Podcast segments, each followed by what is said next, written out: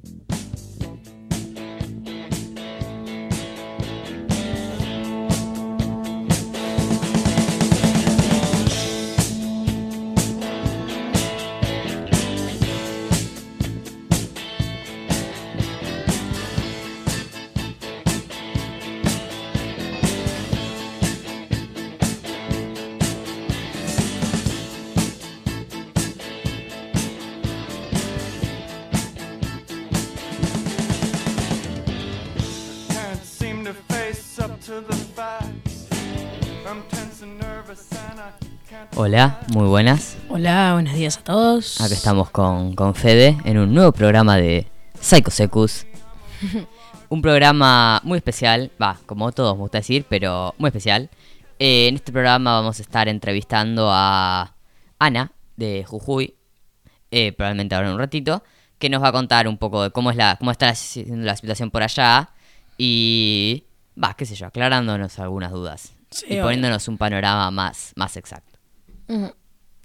Pero bueno, ¿vos viste lo que estuvo pasando, Fede? ¿Qué estuvo pasando, Mareno? No, no sé, te pregunto, contá. Ah, ¿qué estuvo pasando? Se armó un quilombo bárbaro.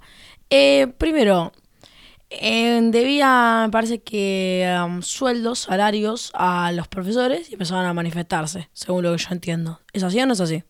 Bueno, sí, las, eh, los, sí, la, las disputas en Jujuy justamente comenzaron a partir de paros docentes eh, que después, a los cuales después se le fueron sumando, ¿no? Sectores de los pueblos y naciones originarias y distintos sectores populares que, bueno, no solamente protestaban en, por los salarios docentes, sino en contra de lo que después tomó Gerardo Morales, que fue su victoria de su partido, digamos, en las elecciones, que tomó como un cheque en blanco, digamos, para eh, hacer esta reforma constitucional sí que justamente buscaba, o busca, bueno, mejor dicho, si se la aprobó, eh, penalizar, por ejemplo, el derecho a huelga y entregar también un montón de estos recursos naturales, como el litio principalmente, que es la disputa en Jujuy. Sí, además principalmente hay que ver que el, justo Jujuy es una zona que mucha agua en sí, tiene agua obviamente para abastecerse a sí mismos, pero eh, no es la zona que digas, che, qué húmedo que es, voy a ir a Jujuy. Tengo ganas de estar con la lluvia. Bueno, la, la puna. Obviamente, la puna jueña. Y el tema es que el litio, no sé si saben cómo se saca, pero se usa muchísima, no es que se usa así agua, sino que se gasta mucha agua para poder conseguir el litio. Bueno, eh, ahí ya estamos en comunicación. ¿Hola? Sí, hola. Hola, hola, hola. ¿Cómo estás? Bien, bien, vos. Bueno, eh, acá estamos con, Ana. Eh, no sé si nos querés contar algo de quién sos, qué haces para introducirte. Eh, bueno, hola, soy Ana, soy de Jujuy. Ahora estoy estudiando en Córdoba, pero tengo familiares de organizaciones allá. Y a donde mi familia también fue amenazada. Y bueno, lo que quería, básicamente lo que está pasando en Jujuy, no sé si empiezo a contar o no, Sí, sí, sí, por favor, por favor. Eh, lo que está pasando en Jujuy es que todo empezó por el paro docente, que cobran un salario que no es nada, básicamente, que una persona no puede sobrevivir con ese salario. Entonces todo empezó ahí, que casi hace dos semanas que están marchando, y después eh, hicieron una reforma, tipo la reforma ya venía, pero la juraron a espalda del pueblo, sin preguntar, sin nada y los pueblos originarios salieron porque es una reforma a donde eh, Morales ya robó muchas tierras para la explotación de litio y esta reforma es a donde básicamente te deja que puedas robar el litio sin tener, sin que sea ilegal. Entonces empezaron con los cortes de rutas porque Morales no hizo nada, tipo cambió un poco la reforma, pero igual sigue perjudicando al pueblo originario. Eh, a los docentes empieza a decir que ya, ya lo solucionó con los docentes cuando sigue planteando un salario mínimo que los docentes no pueden sobrevivir. Y el día de las legislaturas donde se jura eh, la reforma esta, todas las organizaciones hicieron una marcha pacífica donde Gerardo Morales llevó mucha gente infiltrada. Eh, donde, porque si, no sé si vieron que mucha eh, se demostraba, donde mucha gente eh, decían que eran los piqueteros que empezaron a, ser delincuentes, que eso no son personas que son delincuentes. Bueno, toda esa gente es gente del gobierno, gente de, que fue mandada por Morales, eh, donde los que dieron vuelta a los autos, donde, ah, em, por ejemplo, hay un video donde se filtra eh, una policía que fue reconocida allanando un auto, auto después hay una fiambrería que también está siendo toda destruida. Em, y bueno, ahora eh, empezaron, ese mismo día, empezaron a reprimir hasta en los barrios. Eh, el peor barrio fue el barrio Gorriti y donde empezaron a agarrar gente a lo loco, literalmente casi como una dictadura, no importaba si vos estabas marchando o no, te disparaban balas de goma y te agarraban. Eh, yo tengo mi familia que es muy cercana, que es eh, mi papá y mi mamá, que son, mi papá es referente de la CCC y del PTP y mi mamá de multisectorial de mujeres son bastante reconocidos y mi auto fue explotado, así que como amenaza. Eh, está habiendo muchas amenazas a pueblos originarios eh, hasta el día de hoy. Eh, ayer sal, soltaron muchos muchos que habían metido eh, presos, los soltaron y estaban todos golpeados, había algunos que no podían ni caminar, así que estaba muy jodida la cosa y hoy se están haciendo las denuncias en derechos humanos, pero bueno, eh, Morales no quiere dar marcha atrás y sigue diciendo de que de reprimir, tipo, o básicamente no no ir marchar para atrás y eso básicamente estuvo pasando todas estas dos semanas. sí, sí, bueno, son, son imágenes, ¿no? Que parecen, bueno, se repite mucho sacado de otra época, pero es, esta la época, justamente. Em, no, yo quería preguntarte cómo había sido el, el, problema antes en relación a que Morales, bueno, entiendo que con, la, con las elecciones de la provincia, el partido de Morales termina eh, ganando la, la gobernación y después eso es lo que toma él como la, la justificación y decir, ah, bueno, yo tengo el respaldo y empezó a hacer toda esta artimaña. Eh, sí, tipo, se venía hablando de la reforma, pero tipo por las nubes, tipo, no, nada. Eh, y para mí fue esa la estrategia de Morales de hacer las elecciones, porque fue, fue creo que una de las provincias eh, que fue las elecciones tan temprano. Ahora yo creo que la gente, mucha gente dice no lo votaría Morales por todo lo que está haciendo, es como eh, ganó el partido de Morales, entonces eh, hizo lo que quiso y bueno, eh, la reforma, por ejemplo, el artículo 32 no te permite marchar ni tipo dice que vos tenés que pedir para para poder hacer un, una manifestación pacífica, pero es como que no te, te te permite decir, expresar al pueblo lo que, lo, si está de acuerdo o no. Y esto lo viene haciendo tipo el 8M, el Día Internacional de la Mujer, a pesar de que esta reforma no, no había sido todavía jurada, eh, reprimieron para el 8 de, el Día Internacional de la Mujer. Es como que para mí lo hizo muy bien por esa razón de hacer las elecciones antes y fue a propósito. ¿no? Claro. Y ganó con el 46%, algo así, tipo con la mayor parte de los votos. Sí, sí. Eh, ¿Me puedes contar, puedes contar un poco cómo es el tema este, justamente, yo creo que una de las cosas que más resonó de la reforma era esta penalización justamente de la protesta. Tengo entendido que también para los cargos públicos hay restricciones a favor de manifestarse o, o cosas por el estilo. Eh, sí, esto yo no, no estoy muy segura porque no leí lo que decía Videla, pero dicen que es exactamente lo mismo que decía Videla de, y es terrible porque el artículo 32 dice que te podés manifestar con aviso, eh, pero en realidad es solamente para ponerlo, es como la prohibición a, a, a estar en contra, a hacer marchas eh, pero con palabras bonitas, básicamente es eso, porque te prohíbe a marchar, te prohíbe a decir que eh, cualquier cosa, tipo que no que a ver, te prohíbe, te prohíbe a decir lo que vos pensás, a lo que piensa el pueblo, a lo que piensan las organizaciones, eh, a los docentes les llegaron, eh, ¿cómo se llama esto de, de las notas que te mandan? Eh, Amenazas. Contravencionales, les llegaron. Claro. Eh, de que si no hacían en la comunidad 30 días, solidaridad en la comunidad 30 días, lo metían 15 días preso. Eso, si vos, entonces, si vos marchás para que te suban el sueldo, te llega eso, una contraversional diciéndote eso, que tenés que hacer 30 días de, de algo comunitario si no te meten 15 días preso. Yo tengo una duda. Eh, en sí, eh, hay muchísima gente que está en contra, un montonazo de gente, casi todos, que están en contra en sí de lo que está haciendo Morales con muchísimo sentido. Pero el tema es, eh, ¿hay gente que le apoya las cosas que está diciendo? ¿Hay gente en sí? ¿Conocidos? En Jujuy sí, la verdad que desde eh, tengo mucha gente que me dejó de seguir en las redes porque apoya, pero eh, hay mucha gente que no sale de las calles por el miedo.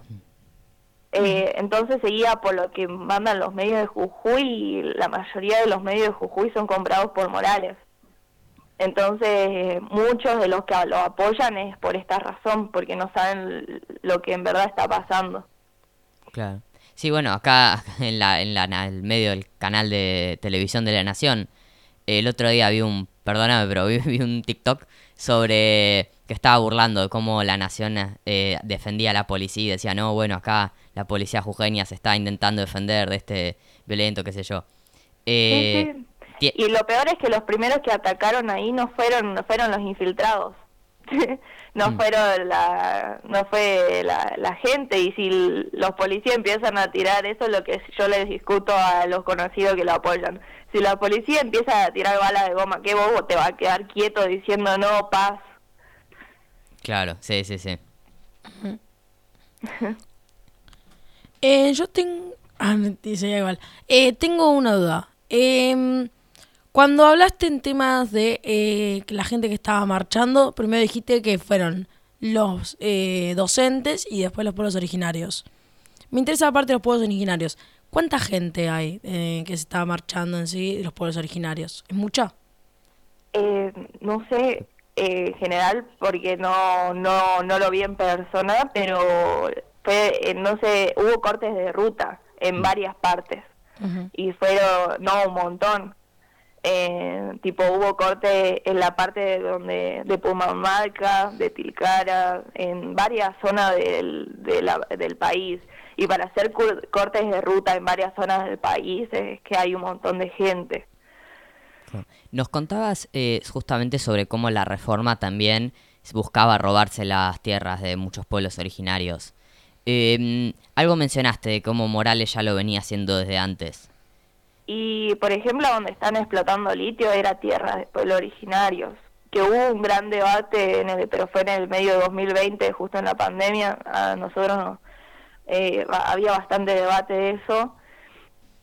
Eh, y lo que tiene esta reforma es que los pueblos originarios no tienen papeles de tierras diciendo que la tierra es suya, pero la ley del pueblo originario dice que tantos años vivieron ahí porque son sus tierras, por, porque sabemos bien cómo se roban las tierras los terratenientes, entonces existe esa ley y como que medio que lo que la reforma como que medio que rompe con eso porque te, eh, le permite, por ejemplo, dice más a la propiedad privada y también hay dos artículos que que él decía que no que no era así, pero vos lees los dos artículos y no me lo sé muy bien, pero eh, se nota que es para robar, tipo para sacarlos a los pueblos originarios de donde hay litio. Claro, claro. Yo tengo otra duda. Eh, ¿Qué opina el jujeño promedio del litio? ¿Cómo se debería explotar? Si se debería explotar primero. Eh, si debería nacionalizar, terciarizar. ¿Cómo es el tema ahí? Y bueno, hay algunos que están en contra de sacar litio y después están otros de que están en contra de la forma que se saca litio, que es rompiendo literalmente los recursos naturales y no de una forma apropiada. Em, básicamente eso.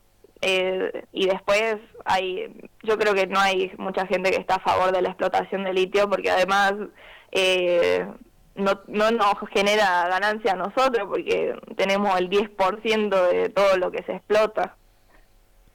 Claro, sí, y no es eh, tipo no es explotado por nosotros, básicamente. Además hacen hacen mierda a la tierra, por así decirlo. Que bueno, ahora el, que el litio es como lo mucha gente lo quiere llamar el petróleo del futuro. No sé si están así, pero ahora que se vuelve un recurso estratégico de tal importancia, lo que es, sí, la parte norte de Argentina, ¿no? Eh, Chile y Bolivia se vuelven a poner en el foco del en el foco mundial, ¿no? Digamos, o sea, el, también el imperialismo chino estadounidense, chino principalmente, que busca justamente cambiar, digamos, su, su economía, su cosa a, base de renovables, a base de exportar esta tecnología, autos eléctricos. El litio en ese sentido es un recurso eh, estratégico tan importante que me imagino que en más de algún lugar, en más de alguna embajada habrán levantado el teléfono eh, y hecho algún par de preguntas. Eh, ah, no, perdón, sí. No, no, no, sí, sí, sí. Eh, sí, es muy importante, obviamente, el litio, pero tengo otra duda. Uy, sigo siempre igual. ¿Cuántas dudas que tengo? eh, el tema del litio, ¿cuándo empezó? Y yo creo, no sé cuándo empezó, pero eh, donde empezó a resonar más fue en el 2020, por ahí que fue medio de la pandemia. De seguro empezó mucho más, pero es como que viste que los temas cada vez van resonando más y el litio como como dijo el, es casi como tipo dicen que va a ser como el petróleo. Cada vez tiene más importancia por así decirlo. Sí sí sí. Eh, y en torno a lo que es la represión de Morales después de las manifestaciones de, del martes no o sea justamente no no sé qué, qué parte de lo que mencionabas era esta contraofensiva. Pero, ¿qué se, qué se viene de cara, de cara al futuro? Y bueno, ahora está Morales diciendo que se haga una marcha de paz y eh, ahí mi hermano me contaba, esto no sé si es tan cierto, pero de que estaba diciendo a los comedores de que no le iban a pasar nada si no iban a la marcha. Y después que los docentes no aceptaron eh, lo que Morales le ofreció, como dije que es una miseria lo que le ofreció. Y bueno, hoy están haciendo denuncias a todos los que están amenazando, porque se están amenazando a todos los dirigentes y de originarios. Así que en derechos humanos se está haciendo denuncia hoy. Tipo, mi familia fue a hacer la denuncia por los de auto y también eh, también eh, como que hay camionetas que medio raro que afuera de mi barrio o cerca donde estaba mi papá y son camionetas sin patente o de empresas del gobierno. Y a mucha gente le está pasando eso. Claro, sí, sí. Bueno, a todo esto, Morales eh, continúa con su candidatura no me acuerdo si era presidente, vicepresidente, pero... Eh, hoy confirmaron que va vicepresidente junto a la reta como presidente. O sea, también Juntos por el Cambio no se, no se baja y ni bueno, ninguno de estos sectores piensa eh, dar un paso hacia atrás. No, hasta vi cartel de San Juan eh, junto para el cambio que lo que estaba haciendo, tipo, decía el camino que está haciendo Morales, tipo, eh, lo que está haciendo Morales es el camino, juntos por el cambio, San Juan decía, así que yo creo que no, no van a ir para atrás. No, la verdad que sinceramente es terrible, o sea, nos ponen un, bueno, en una discusión, esto de tiempos tormentosos, verdaderamente estamos en tiempos muy tormentosos. Si justamente, bueno, debido a partir de la lucha del, del pueblo jujeño, a surgido en un montón de lugares la discusión a partir de, bueno, quiénes son estos que nos dirigen y hacia dónde vamos, porque si la reta, que es el candidato favorito, digámoslo, de los medios, por lo menos acá en Ciudad de Buenos Aires, que no podés ir a una estación de colectivo sin cruzarte un cartel de él, eh, es sinceramente preocupante en torno a dónde nos estamos dirigiendo. O sea, son sectores de lo más, eso, recalcitrantes, de la derecha más terrible. Bueno, no sé mi ley, pero también va corta por ahí. O sea. Sí, la verdad es que yo me pongo muy feliz de cómo salimos, salieron los jujeños, de cómo salió mi pueblo, porque de haber, hace dos meses, haber ganado la candidatura, que el pueblo se haya revelado, dice mucho. Y dice que eh, que, que Jujuy haya salido eh, significa que cualquier, si esto sigue así y sigue en todo el país, yo creo que en todo el país va a pasar lo mismo. Y bueno, más tal vez siguiendo con lo que dice este cartel, ¿no? Si, si lo que está haciendo Morales es el camino, tal vez dentro de poco también tengamos nuestra, nuestra sí, insurrección a lo largo de todo el país, si esto continúa como viene. Sí, además dicen que lo que está pasando en Jujuy era una prueba piloto para todo el país, así que... Y si no me cabe la duda de que si estos vuelven a gobernar como pretenden, eh, las cosas van por ese sentido y se van a volver más, más difíciles, pero a su vez también en este sentido lo que muestra Jujuy un poco esperanzantes, ¿no? Yo creo que a todo el mundo le llenó un montón de alegría ver las, las calles copadas, ver los cortes de ruta, ver cómo el pueblo se resistía ante estas medidas. No solamente a la gente que lo ve, sino a los jujeños que lo están viviendo muchos, eh, los que salen en realidad, como te digo, hay mucho miedo y muchos no salen, pero antes de la represión fue increíble las calles y cómo los jujeños salían y, y se mostró ese, esa, ese pueblo unido, cosa que hace, yo en el secundario iba y lo eh, manejaba otro gremio, eh, otra sede, y que era de Morales y no hubo paro de docentes casi cuatro años, imagínate.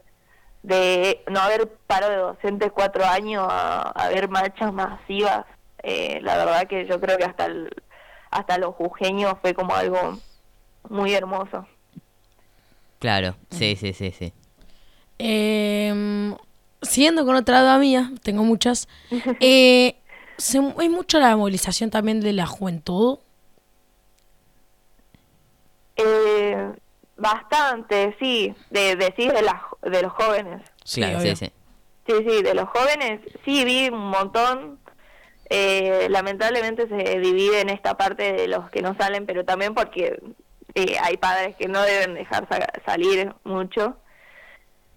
Y hay parte que no se interesa mucho por el tema, pero muchos jóvenes hay eh, en, en apoyo a los docentes, eh, grabando, subiendo, apoyando. No, hay muchos, muchos jóvenes, la verdad, que salieron.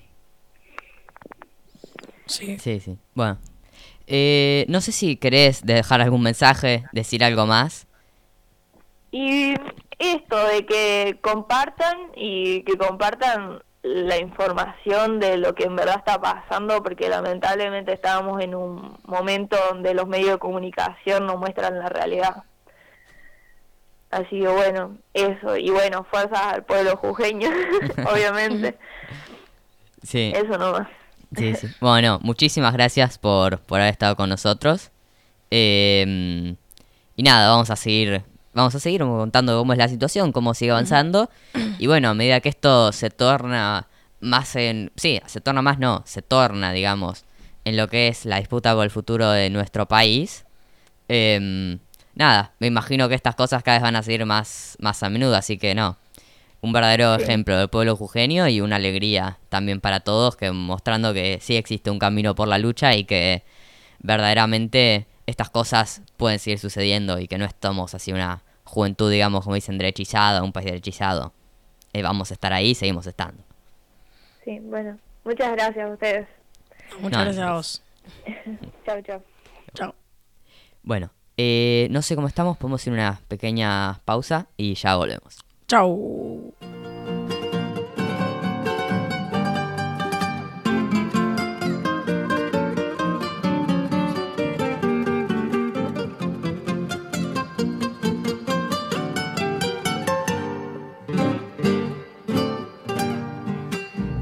Jujuy,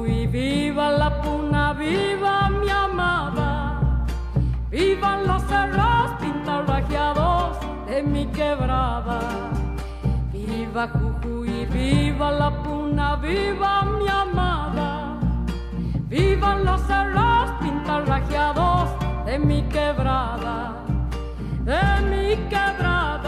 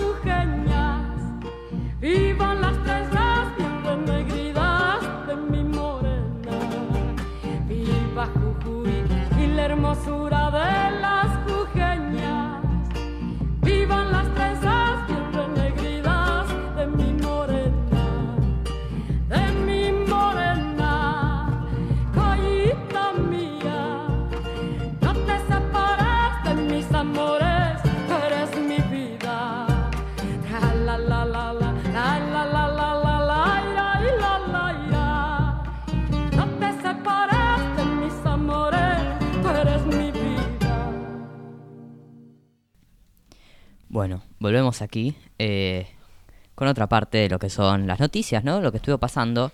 Eh, la verdad es que el tema de Jujuy, eh, en gran medida y de manera muy correcta, hegemoniza mucho de lo que es nuestra, bueno, nuestra discusión actual. Eh, en ese sentido, eh, pasó este, creo que fue el lunes o el, sí, el lunes, el feriado de Güemes. Ese feriado que cuando nunca sabes por qué feriado es feriado de Güemes resulta. Sí. Em, creo que sí, a 202 años de, su muerte, ¿no? Se conmemora su, lo que llama su paso, su inmortalidad. Una inmortalidad bastante, bueno, bastante importante, pero también un paso bastante extraño en relación a los a lo, lo que representa, ¿no? O sea, Güemes termina falleciendo, como vamos a decirlo todos los héroes de nuestra independencia, eh, traicionado, no muere en el exilio o en la pobreza como Belgrano o San Martín, sino que muere directamente en una, bueno, en una escaramuza, ¿no? Bueno, no en una escaramuza, he ido, producto de una escaramuza, em, dirigida además por, uno tra- por un traidor, pero principalmente Güemes muere por la traición que recibe de lo que es la oligarquía salteña, que habiéndolo apoyado en un momento en su puja por independizarse de estos sectores realistas, después cuando Güemes empieza a, por ejemplo, esto, dar eh, lo que son derechos o incluir tierras a gauchos, a campesinos, a gente que apoyaba en la lucha, bueno, digámoslo de esta manera, sin lo que es la retaguardia de Güemes, hubiese sido imposible para San Martín hacer el cruce eh, de los Andes. Güemes es el que logra, a partir de una enorme campaña de guerrillas, establecer una frontera, digamos de una manera, una, sí, un espacio em, en el cual, tras el cual los realistas no pudieron avanzar hacia lo que es Córdoba y después, bueno, hacia Buenos Aires, como temían acá. Em, Güemes, después de esta enorme campaña y de sus enormes éxitos que logró, defendiendo justamente lo que es la, patria, digámoslo, o la, la incipiente, es traicionado por la oligarquía salteña y se tiene que retirar. Se retira con pocas personas, con no sé qué, y bueno, y termina falleciendo. Eh, en la actualidad, a Güemes se lo recuerda, bueno, como el, qué sé yo, el héroe gaucho, ¿no? Lo que es la, la representación. Eh, por otro lado, el gaucho, eso, tiene una, una historia bastante trombolesca, digámoslo, en lo que es la Argentina. Eh, si bien mucha gente sale, ¿no? En el día de Güemes, eh, bueno, principalmente en lo que es el norte, eh, hay, el otro día escuchaba a alguien hablar de esto, hay dos personas, ¿no? Que salen. Uno que es efectivamente el, el peón de estancia o el que tiene sus po- po- pocas tierras, que sale justamente a lo que es el día de Güemes. Y después están estos gauchos, entre muchas comillas, que tienen al chico que les pone la montura del caballo, alguien que les hace pie para subirlos, se ponen todo el traje y salen también a la plaza en su caballo, ¿no? De sus 30 caballos. Sí. Hoy en día, eh, un sector muy grande también de la oligarquía lo levanta, aunque Güemes, si bien sí era terrateniente, no era oligarca y peleó enormemente por lo que son, bueno, los derechos de los peones de estancia, de los gauchos y de un montón, también de los pueblos originarios, de un montón de, de minorías, no, minorías, un montón de sectores reprimidos que después, a una vez haber obtenido la independencia, o por lo menos haber de, mm, resuelto un poco lo que es el peligro del, del español, un montón de estos sectores que justamente ahora son los mismos, o bueno, mejor dicho, ahora son las mismas tipos de oligarquías que reprimen en Jujuy, en todo el norte argentino, también nos lleva un paralelismo de la época. Digámoslo, Güemes murió por la defensa de la patria y por la defensa de los derechos de la gente. En la actualidad estamos viendo un panorama en el cual esto se hace más presente que nunca, principalmente en el norte argentino. Sí, además, eh, Güemes fue muy importante para la historia de Argentina y se nota mucho de que no es tan visibilizado como otros tipos de próceres o quizás eh, personas que contribuyeron a la liberación de América. Y sí, es que, a ver, la historia la escribió Mitre, digámoslo. Él puso, R número uno, San Martín, toma esto lo que hizo San Martín, dijo. R número dos, Belgrano, toma esto lo que Belgrano. Y R número tres, Sarmiento, que nadie sabe bien qué se supone que tiene que estar haciendo ahí, lo pone más como, ¿no? La construcción del Estado y de la... contra la barbarie, qué sé yo. Eh, está medio fuera de lugar, digámoslo, pero bueno, así es como se escribe la historia oficial. Y bueno, mismo dentro de Belgrano y de San Martín se los lava enormemente.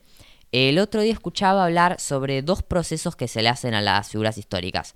Uno, que es el whitewashing, en inglés lo, lo voy a hacer como lavado con lavandina, que lo que significa es, por ejemplo, agarrar una persona, en este caso en el ejemplo de Martin Luther King Jr., ¿no? El, también un gran héroe en Estados Unidos por lo que es la lucha por los derechos de los descendentes de personas africanas, de Afroamericanas. afroamericanas, como dicen ellos, y cómo se lo lava de tal manera como que queda una persona que fue, fue un discurso y ah, se agarraba de las manitos con todo, con la policía, no tenía ningún problema. Cuando en realidad no lo fue así. Y si bien empujaba una línea más pacífica que otros, como por ejemplo Malcolm X, que vamos a hablar, hablo ahora, no fue una persona negacionista del- de la pelea por el cambio. O sea, fue verdaderamente un gran, un empujante de lo que todos estos derechos de todo este sector social, que después también muere asesinado por la CIA, digamos de una manera, eh, justamente por sus posiciones en contra de la guerra de Vietnam.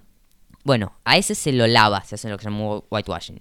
Después hay otros, eh, hay otras grandes figuras históricas que se le hace una diabolización o demonización, digámoslo de esta manera. Como por ejemplo, este Malcolm X u otros también en la historia argentina que se los ve como, bueno, estos eran bárbaros, Sí. eh, no tenía nada que ver, están completamente errados.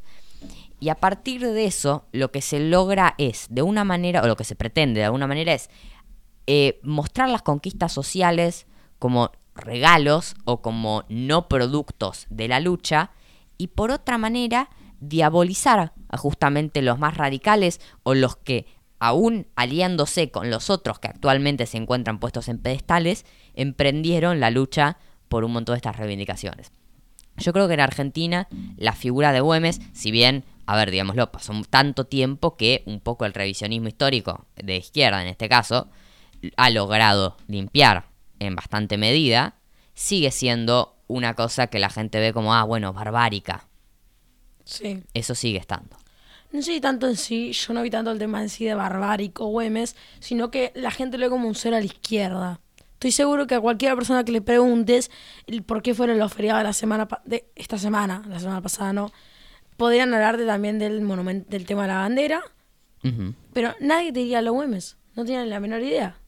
Sí, sí, Menos que lo veas en la típica clase de historia que te ponen un día antes. claro. Sí, sí, a veces. Güe- Güemes no es tan reconocido en sí, históricamente. No lo veo tanto como visto en sí la barbarie, como quizás hay otros, pero es visto más como un ser a la izquierda, no se ve tanto su contribución. Es como que la gente vio que él no liberó nada. ¿Entendés? Sería, liberar sería como el punto de partida del éxito.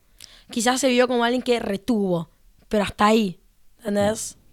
Cuando en sí, las cosas que él planteó, las cosas que él hizo, como vos dijiste, ayudaron a San Martín a eh, la liberación de Chile por Sí. el tema del el cruce de los Andes. Claro, sí, sí. Porque pensá también, ¿cuál es en sí el hecho histórico mínimo, la trayectoria de soldados, de ejército argentino más reconocido? Puede ser, o quizás por algún punto la guerra de Malvinas porque es muy cercana, o seguramente el cruce de los Andes. Sí, sí, sí, no, o- no queda duda que Güemes es una figura importantísima y en muchos casos deja de lado justamente por esta tal vez demonización en otro momento de lo que fue. Bueno, cuando muere Güemes, no sé si es Mitre o no me acuerdo si es Sarmiento, qué sé yo, pone hoy, tipo, eh, salió como en el diario, lo escribió, bueno, hoy muere la, la barbarie, lo puso así, cuando murió Güemes. O sea, hay que tener eso en cuenta también. Pero bueno, basta de, de Güemes y de cosas así y hablemos de un tema mucho más importante que es como cinco multimillonarios, no, creo que son cinco, cuatro multimillonarios se murieron en una lata intentando ir a ver el Titanic. ¿Se murieron ya? ¿O no se murieron, confirmaron que la habían palmado. Sí, eh, A ver, Fede, contanos un poquito. muchos no vieron cómo era el tema. Para mí no sé cómo, no sé cómo unos multimillonarios no pueden haberse enterado de que era medio peligroso el tema.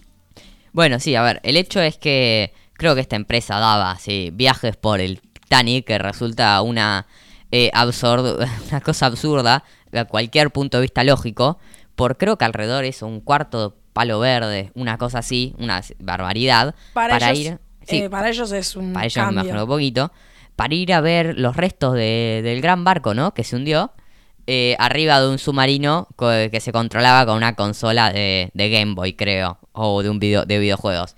Creo que no llegaba a ser un mando de Play 3. Pero bueno, el hecho es que sí, ellos parece que perdieron contacto y la palmaron. Sí. Había mucho, circulaban muchos memes de cómo cuando alguien se enteraba de que estaban cinco personas atrapados adentro de un submarino y aparecía alguien re, re sorprendido, re afligido, y después ah, bueno, pero son cinco multimillonarios y ven, se iba a dormir, no le importaba nada. Sí, em, siendo con el tema de no importar nada, em, no sé si enteraron, pero eh, 300 personas fueron, ¿no? Sí. Se quedaron, eh, eh, estaban en un barco, del típico barco de inmigrantes africanos que viajan a Europa. Sí, en este caso es un barco igual, sí, también habrá salido de África, pero con 300 personas de origen pakistaní que Sí. estaban intentando llegar, creo que a Grecia. Y el tema es que todo el mundo, eh, el tema principal es que ese barco eh, se extravió y quedan muchas personas, que hay muchas personas que rescataron, otras personas que están muertas y otras personas que no se encontraron. El tema es, fue mucho más repercutivo mundialmente las, los cuatro pelotudos que fueron a buscar los restos del Titanic, que para mí pensaban que seguía ahí el cuerpo de... Yo no vi Titanic, entonces no tengo ni idea, pero de la protagonista, del protagonista. Seguro que pensaban que ahí estaba Dicap, Dicap, Dicap, DiCaprio, Estaban buscando el, el, el diamante. el collar. Pero el tema es, no puede ser que es, es muy impactante ver cómo una vida importó más que la otra. No solo en sí para los medios, porque es verdad, es mucho. Siempre se extravían bastantes personas, siempre pasa esto, pero no es tan común que sean multimillonarios. Es verdad, para los medios no te digo nada. Pero también en sí para la gente que lo buscaba. Solo un país hizo algo al respecto con el tema del, del navío extraviado de los inmigrantes, que fue Grecia. Que mandó una zona de re- una cosa de rescate y una boludez. Montonazo de cosas fueron bu- montonazo de empresas, países, también pensá, son los chabones de un montón de guita, entonces las empresas propias fueron a buscarlo porque son muy importantes y lo fueron a buscar por todos lados. No puede ser que cuatro personas hayan tenido 10 veces más de búsqueda que 300. Ujú. Y ahí notas medio el tema de que. ¿Cuánto pesa una vida? Que es lo mismo una vida de una persona común y corriente como somos vos y yo, que nos está escuchando. O vale mucho más la vida de un super hiper multimillonario. ¿Cuánto vale la vida de Elon Musk? Hmm. ¿Cuánta gente tiene que haber en el medio para que sea más importante salvar, salvar a la gente común y corriente antes que al multimillonario? Claro, sí, sí, sí, sí. Una vida es una vida. No se puede medir en algo tan simple como eso, como Y cuánta bueno. guita tiene, Pero viste que en todos lados lo único que salían a decir es cuánto costaba el boleto, qué sé yo. obviamente. Si hubiesen sido los cinco pakistaníes que morían ahí, no creo que hubiese sido tanta noticia. No hubiese sido ni noticia. Seguramente se salió como, mira los pelotudos que fueron a intentar agarrar el Titanic. Sí, bueno, probablemente. También igual son los pelotudos que fueron al Titanic. Tenga también, guita o no. también, pero como tenían guita, ¿eh? Salieron por todos lados. Es como el meme, ¿viste? De que ¿dó- por dónde salís cuando se cae el avión Sí. y por la tele. Bueno, eh, creo que les pasó algo parecido. Bueno, Sí. vamos a un pequeño corte, ya, ya volvemos.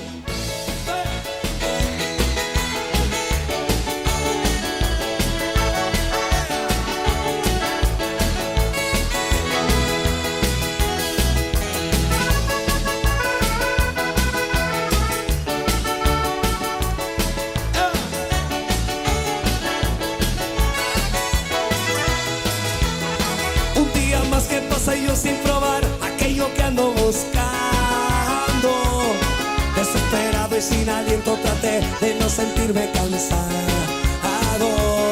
Fui hasta el puesto de diarios y revistas.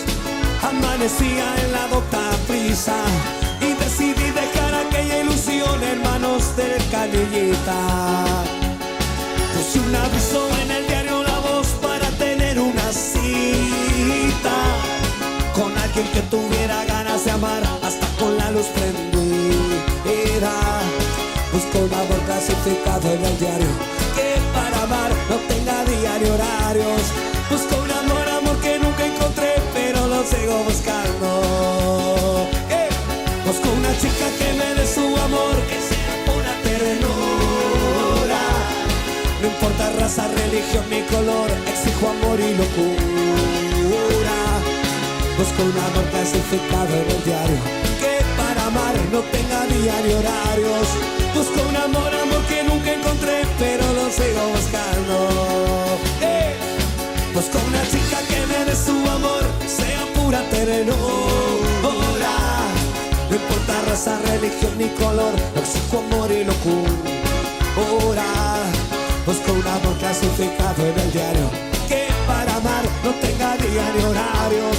Busco un amor, amor que nunca encontré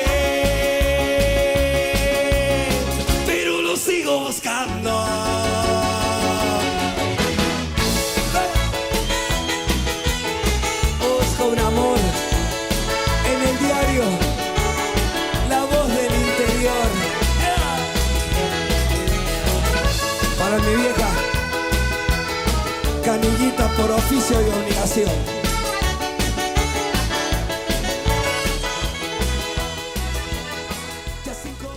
Buenas, buenas. Volvemos. Estamos acá de nuevo. Ahora yo quiero escuchar algo. ¿Qué pasó en el fulbo? ¿Por qué se dice fulbo? Fulbo. ¿Qué significa? Ah, Fulbo eh, en inglés significa football. Pie pelota, no soccer. tiene sentido. Soccer no significa nada. Eh, bueno, eh, se terminó la temporada futbolística, donde también incluye el Mundial esta temporada, hasta mitad de temporada. Las temporadas europeas, porque hay que admitir a nadie le importa el fútbol argentino fuera de Argentina. No, ¿qué está diciendo? Ah, igual puede... O sea, está bien, pero...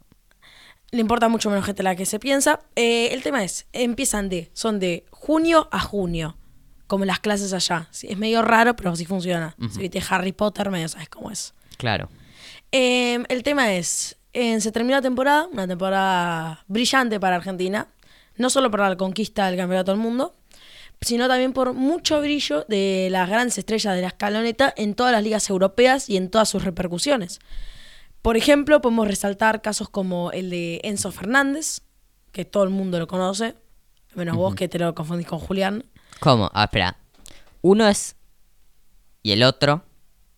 ¿Y? ¿Qué? Uno se llama de una manera y otro se llama de otra. Es bastante distinción. Está bien, medio punto. Eh, Enzo, me parece que se llama Enzo Jeremías Fernández o algo así. No sé si lo saqué de cualquier lado. Enzo Fernández pasó de River a Benfica a principio de temporada. Por 8 palos y 25% de el pa- por 25% del pase que se queda a River. ¿Entendés? Después del Mundial lo compró el Chelsea por 121 millones. El Golden Boy del Mundial El gran jugador joven. Y también de ahí te puedo hablar un montón más de casos. Por ejemplo, los jugadores como em, Lisandro Martínez, que quizás eh, tanta gente no lo conoce porque no fue titular en sí en los partidos de Argentina. Fue titular contra Polonia. em, para, para. Fue. No, México, Polonia, Australia y Holanda. Ah, son bastantes. Sí, son bastantes, son bastantes partidos. Fue titular todos esos partidos. Y fue muy importante, principalmente contra Australia, con una salvada muy impresionante que hace en los últimos minutos, que fue opacada por la del Dibu, ¿viste esa? Que le hace sí. al Moreno. Sí, sí, sí. Muy interesante. Eh, el tema es, él pasó de ser, antes del Mundial, un jugador suplente titular en el Manchester United, que ya era bastante, a actualmente ser figura y eh, uno de los máximos referentes defensivamente en el Manchester United, uno de los grandes clubes del mundo. También hay otro tipo de caso, como puedo hablarte de Julián Álvarez. Ujú. Julián Álvarez eh, pasó de ser un jugador que era incomprendido, un jugador que era insultado, no por su rendimiento en sí, sino porque, ay no, mira cómo se fue al Manchester United, no lo juna nadie.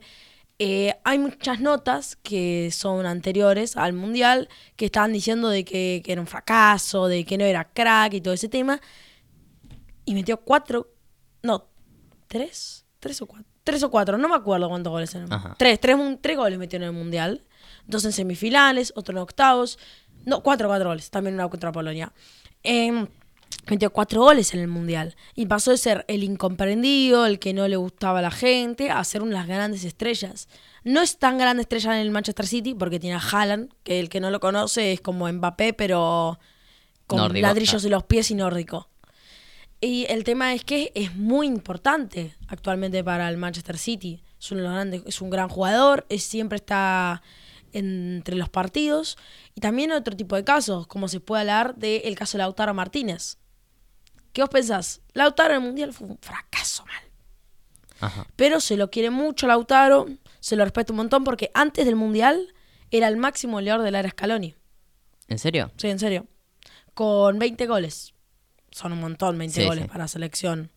Y se cagó goles el chabón. Fue muy importante para Argentina. El tema es que Lautaro tuvo la pólvora mojada en el mundial, tuvo mala suerte, pero fue uno de los grandes. Si no te digo la verdad, que si no es el mejor, si no es argentino con la mejor temporada, pega en el palo. Ajá. Eh, llegó a la final de la Champions con el Inter, Inter de Milán, que la Champions, por si no saben, es como la Libertadores, pero en Europa. Y si no saben lo que es la Libertadores, bueno, déjense de joder. Eh, ganó la Copa Italia y la Liga Italiana eh, estuvo bastante cerca de ganar, tampoco cerca. En cerca en posiciones. Cerca en punto no estuvo porque ganó el Napoli, Claro. a lo Maradona. Bien ahí. Sí, un gran año para el Napoli. El tema es, eh, en goles y asistencias metió, puso 40 goles y asistencias, siendo uno de los mejores jugadores en sí de la liga italiana. Y eh, fue un grandísimo jugador para el equipo, siendo capitán y eh, máxima figura del Inter de Milán. Fue, ¿Sabes qué? Según este dato, fue capitán todos los partidos de la temporada que jugó, menos el último, ¿Por la qué? final de la Champions. Nadie sabe por qué, pero le sacaron la capitanía del último partido y se la pusieron a otro. ¿Qué pasó? Perdieron la final de la Champions. Nunca un capitán argentino en una final del Champions la perdió la final. No, vos me decís que Messi nunca perdió la final de Champions. Cuando la perdió no era capitán. ¿Cómo le iba a ser capitán Messi? Messi igual nunca perdió una final de la Champions. ¿En serio? Sí, Amigo, Messi ¿cuántas, nunca cuántas perdió. ganó? Normalmente los cracks nunca pierden. Ah, sí, hay alguno que otro que sí perdió. Ronaldo perdió. Eh, ¿Cuántas ganó? Ganó cuatro. Una no jugó la final porque estuvo lesionado y las otras tres sí la jugó y en la última fue capitán. No, Fue tremendo. capitán en el segundo tiempo.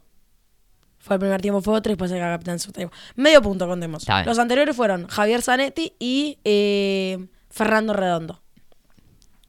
Fernando, me parece. No sé si es Fernando, pero Redondo Sí.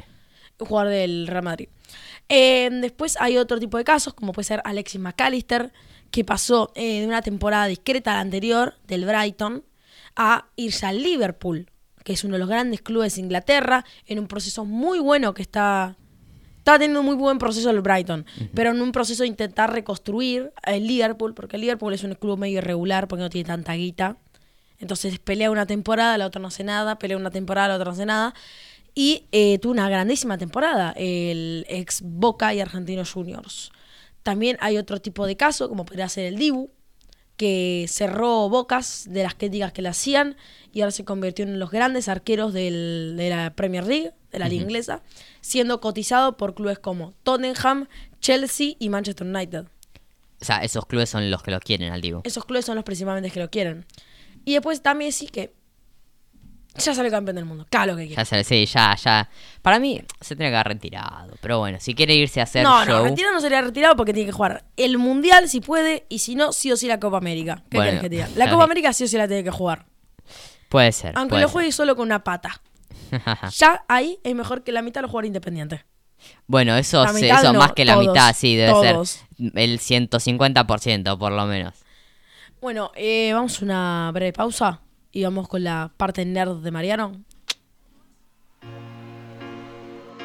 Este tema va dedicado para todos los que alguna vez sufrimos el corazón roto. Y dice... Miénteme otra vez, una, dos o tres, lastímame de vuelta que me acostumbré. Que haré como que te olvide, como que lo supe. Arriba la palma. Rómpeme el corazón sin razón.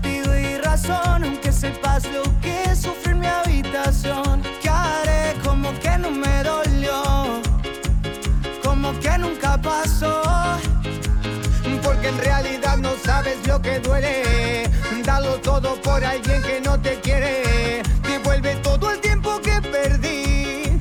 El que con tanto amor te comparte. Porque no sabes lo mucho que yo quería que pasara los años a la par mía. Devuelve todo el tiempo que perdí, el que con tanto amor te compartí. Ya no vuelvas, no quiero lastimarme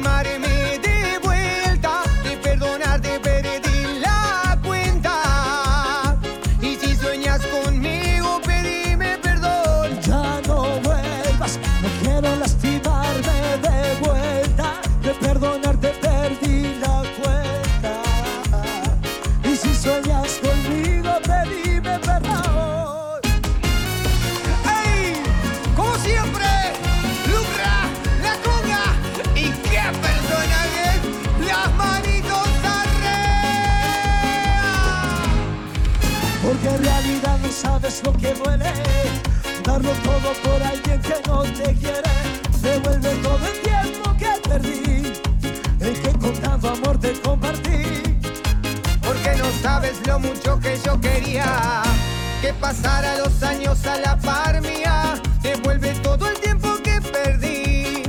El que con tanto amor te compartí. Ya no vuelvas, no quiero lastimarme de vuelta. De perdonarte perdí la cuenta. Y si sueñas Conmigo, pedí- Conmigo, conmigo. No vuelvas. Bueno, eh, esto, esta música, ¿te recuerdas? Ah, canción del verano, voy a decir acá, nada más. ¿No era como un universo paralelo la canción de verano? Tienes razón, me confundí. Igual, banco. Eh, bueno, eh, yo vengo a hablar. Acá estuvo Fede criticando al señor Musk. Yo vengo a decir que fui, tuve mi desgraciada etapa de, de fan de Elon Musk. Ya la abandoné hace mucho tiempo, por bien. Después de lo que, después de lo que puso sobre Bolivia y algunas, algunos problemitas menores con, con explotación laboral, eh, lo abandoné. Pero eh, traigo una noticia que fue algo, bueno, un hito bastante importante, yo creo. Principalmente, qué sé yo, en lo que viene siendo la exploración espacial. Yo creo que muchas cosas, si bien, bueno, la Guerra Fría, ¿no? Fue como el gran momento del auge de la exploración espacial. Siempre se dice, ¿no? Como ver desde el espacio la Tierra parece una sola. A ver, la conquista del espacio verdaderamente no se va a poder lograr hasta que nosotros hayamos resuelto, no nuestros problemas acá, pero por lo menos nuestras grandes rivalidades. En ese sentido, eh, a- a- no, no fue ayer, pero hace muy poquito se dio el 200, el, sí, el 200 aterrizaje de, los, co- de un cohete Falcon 9. ¿Qué significa esto? Acabo de decir muchas palabras que no significan nada para la mayoría de la gente. Em, los cohetes, normalmente, ¿no? Solamente tienen un alrededor de entre 5 y 10% de masa útil. O sea, vos tenés un cohete de 100 toneladas, que es muy poquito, digámoslo, pero bueno, no importa. Por ejemplo, 100 toneladas, bueno, solamente 5 toneladas de esas van a llegar a órbita, que es donde vos querés que estén, justamente, ¿no? Entonces, la mayor parte del cohete es combustible y son cosas que no vas a usar. Ahora, para llegar a órbita, lo que vos tenés que hacer es como tener una catapulta arriba de otra catapulta. Necesitas una catapulta muy grande que te tire y otra catapulta más chiquita que te vuelva a tirar. Ahora, estas catapultas son estas, las primera y segunda etapa del cohete. Estas dos etapas se queman, terminan de usar todo ese combustible y en la mayoría de los casos se abandonan, o sea, se sueltan y caen, en general en el mar, a veces es sobre alguna aldea, pero esperemos que no sobre la cabeza de alguien. Esta es el verdadero gran costo, ¿no? Del espacio. Siempre dices, ah, gastamos millones en el espacio. Bueno, ¿por qué? Por muchas razones. Primero, porque es importante. Y segundo, porque mandar un kilogramo, ¿no? De lo que quieras, de un satélite, como, como fue, qué sé yo, el ARSAT, SOCOM, o cualquier satélite más pequeño, un kilogramo costaba alrededor de los 25 mil dólares. Una verdadera locura. No está ajustado por inflación, ahora sería hasta aún más. Eh, lo que se ha logrado en estos últimos años es la reutilización de este mismo cohete, ¿no? La alegoría que siempre se da, la alegoría no, perdón, la, la comparación es la de usar un avión de pasajeros, por ejemplo, para hacer un solo vuelo y después tirarlo. ¿No? ¿Cuántas personas podrían volar si a cada avión, si cada avión se prendiese fuego después de cada aterrizaje? Bueno, eso es un poco lo que sucede justamente en la industria aeroespacial y en los cohetes. Entonces, solo parece lógico poder reutilizar por lo menos la primera etapa, la más grande y más cara, para siguientes vuelos. Ahora, eso supone un desafío de ingeniería verdaderamente incomprensiblemente grande. Piensen que antes hubo muchos, muchos, hubo muchos intentos de esto. Tal vez el que más cerca estuvo, en mi parecer, fue el transbordador espacial soviético, del cual hablaré otro día. Pero nunca se había logrado antes, se decía que era imposible. Y después de muchos, muchos años de intentos, lo que se logró, creo que en el 2015, no creo si fue 2015 o 2012, fue el primer aterrizaje exitoso de uno de estos cohetes, que salió de la atmósfera, soltó su carga útil, soltó una segunda etapa que seguía su camino y aterrizó de nuevo en la Tierra, disponible para volver a ser usado. Justamente esta semana se cumplió el 200 aterrizaje de uno de estos cohetes Falcon 9, que ha logrado abaratar enormemente el costo de enviar cosas al espacio, a tal nivel que un montón de negocios o un montón de industrias que antes eran imposibles de hacer, ahora se vuelven posibles. Pensá, Fede, que antes, digo a Fede porque me- no me está prestando atención, Eh, ¿Qué te pasa? antes, eh, para andar un kilo eso costaba 25 mil dólares. cinco- Ahora, ese costo se redujo hasta inclusive 2 mil dólares. Lo que significa que, por ejemplo, lo que es la, manuf- la, sí, la fabricación de fibra ópticas, hay algunos tipos de fibra ópticas muy, muy especiales que solamente se pueden hacer bien en condiciones de cero gravedad o de microgravedad. Por ejemplo, la Estación Espacial Internacional. Entonces, ahora se ha, venido la, opción, ¿no? De poder justamente empezar a fabricar estas cosas, tanto sean fibras ópticas o medicamentos o algunos procesos biológicos que tienen que ocurrir en microgravedad. Y eso se logra a partir de este abaratamiento enorme que han tenido los cohetes reutilizables. Por otro lado, ya termino con una nota de lo que se viene, ¿no? Este, como veníamos hablando de la disputa imperialista también por el litio, bueno, también está sucediendo en este caso. Eh, lo que es la Agencia Espacial China, el imperialismo chino busca esta misma tecnología, esta misma capacidad, y hay una pequeña, que se va creciendo, ¿no? Carrera espacial por quién puede desarrollar estos mejores sistemas de lanzamiento. En principio, es muy importante para nosotros, para el futuro de la humanidad, la conquista del espacio. Digamos que la Tierra es finita y aunque la tenemos que proteger, tenemos una increíble ansia de salir a explorar. Y estos avances, aunque nos parecen lejanos, espero que en algún momento no solo se vuelvan rutinarios, sino que de una cosa de buen grado y se empiece a ver con buenos ojos, ¿no? La exploración de lo que viene a ser el universo por la humanidad. Así que ¿Con en esta frase? nota, es con esa frase, quiero que quede así en mi lápida. con esa frase, con esa nota, eh, despedimos este programa. Y no sé, tal vez con un toque un poco más positivo después de todo lo que venimos hablando. Sí. Bueno, muchas gracias a todos y nos vemos. ¡Chao!